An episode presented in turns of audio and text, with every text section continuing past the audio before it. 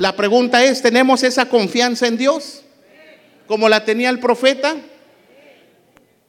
Usted me puede decir amén, pero muchas veces hemos de mostrar que estamos creyéndole a Dios y un reporte médico nos asusta. Muchas veces decimos amén, gloria a Dios, estoy parado en la brecha, pero cuando vemos que nos estamos ahogando en el agua nos asustamos y muchas veces hasta dejamos de congregarnos, dejamos de hablar de los milagros, dejamos de creer en Dios. Yo estoy aquí para decirle, Dios no es hombre para que mienta, ni hijo de hombre para que se arrepienta. Lo que Él dice tiene cumplimiento, lo que Él dijo que va a suceder, va a suceder pero debemos de desarrollar esa confianza en Dios.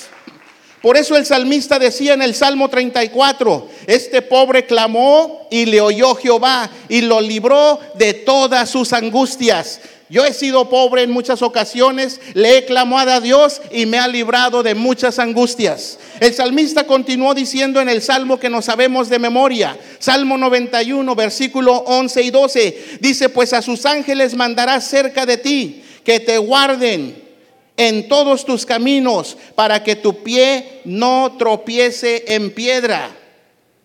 Y si hay ángeles, entonces, ¿por qué tropezamos?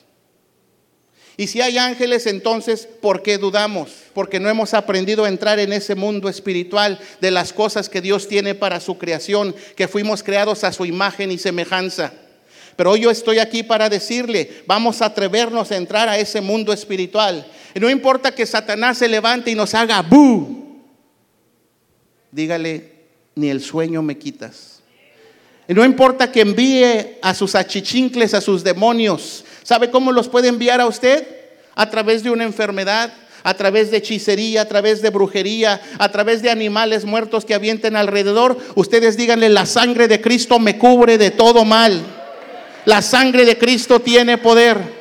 No temerá mi corazón y no temeré mal alguno, aunque ande en valle de sombra y de muerte. ¿Qué dice la escritura? No los oigo. ¿Qué dice? No temeré. Fue lo que le dijo este profeta a su sirviente.